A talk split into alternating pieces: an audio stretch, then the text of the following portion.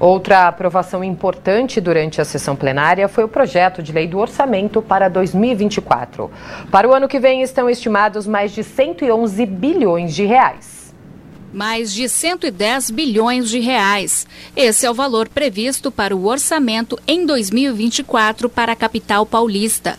A LOA, a Lei Orçamentária Anual, que inclui os gastos e as receitas da cidade, foi aprovada de forma simbólica na última sessão plenária do ano. Com a discussão encerrada no dia anterior, coube aos vereadores votar a proposta, que passou por 15 audiências públicas, com 32 horas de debates com a população. Segundo o relator da matéria, o vereador doutor Sidney Cruz do Solidariedade, foram acolhidas 474 emendas. Foi um orçamento que construímos ouvindo a população e principalmente os vereadores e vereadoras desta casa. É um orçamento que traz é, várias descentralizações de ações e programas continuados que irão beneficiar é, a população periférica da cidade de São Paulo sem contar nos aumentos significativos na função social, nas MADES, na cultura, mais de 100 milhões de reais, nas subprefeituras, 380 milhões de reais. Então, um orçamento que vem a atender às necessidades da população e melhorar a prestação dos serviços públicos aqui na nossa cidade. As bancadas do PSOL e do PT se colocaram contrárias ao projeto de lei. Vereadora Elaine do Quilombo Periférico PSOL, líder da bancada. Embora a gente tenha alguns avanços, e a gente sabe que é impossível não ter avanços quando a gente tem um orçamento tão alto, mais de 100 bi na cidade de São Paulo, mas a gente discorda da maneira como isso está sendo é, distribuído na lei do orçamento. A gente, por exemplo, tem na assistência social é, um orçamento menor do que a própria secretaria deste governo pediu para conseguir executar suas políticas. E vários outros pontos. Quando a gente fala, por exemplo, principalmente de obras, é, por exemplo, para saneamento básico, mas obras para evitar que a gente tem alagamentos na cidade, que é um problema que já está aí, a gente vai enfrentar, a gente não tem recurso suficiente para planejamento. O que a gente vai ter, mais uma vez, é recurso para obras emergenciais. Ou seja, a gente espera o problema acontecer para depois a gente tentar fazer alguma coisa. Vereador Senival Moura PT, líder da bancada. A bancada do PT votou contrário à aprovação do orçamento em função da desconfiguração que houve entre primeira e segunda votação. Por essa razão, a bancada do PT votou contrário, porque entendia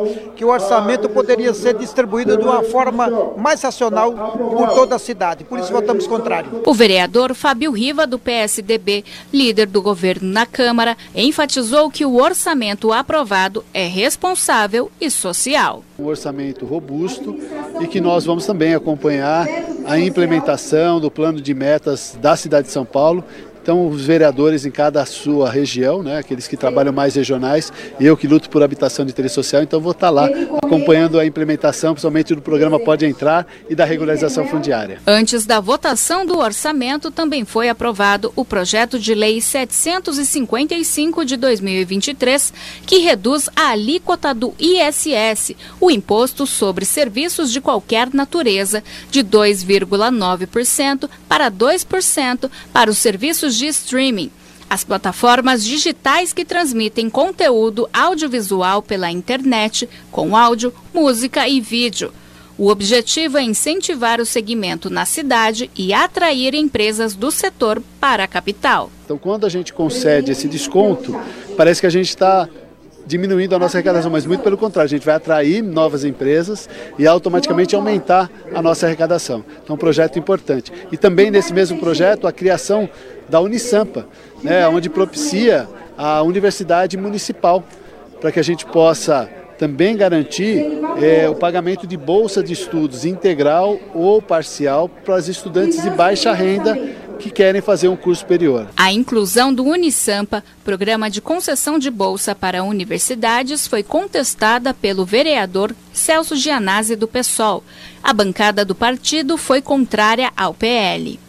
Apareceu uma, uma dação em pagamento, uma, uma, quase que uma remissão a grupos econômicos da educação, que a, a prefeitura abre mão de milhões de reais, né? E, é, alegando que tem um programa Unisampa que vai gerar bolsas de, bolsa de estudo para é, população carente, mas o que de fato acontece, que colocaram nesse projeto, é uma encomenda que o prefeito Ricardo Nunes colocou, é para é, é, beneficiar empresas do setor educacional que têm débitos constituídos aqui no município. São empresas devedoras do ISS que foram beneficiadas com esse projeto. Ao final da sessão plenária, o presidente da Câmara, vereador Milton Leite do União Brasil, agradeceu aos parlamentares e aos servidores pelos trabalhos realizados em 2023. Esta presidência quero agradecer a todas as senhoras e senhores vereadores pelo ano bom que tivemos aqui,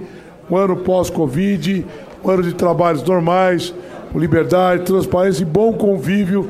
Superamos nossas dificuldades internas na defesa dos nossos mandatos, pois é, é natural que todos os mandatos tenham perfis diferentes, vereadoras e vereadoras. Ainda assim, foi possível manter um bom convívio.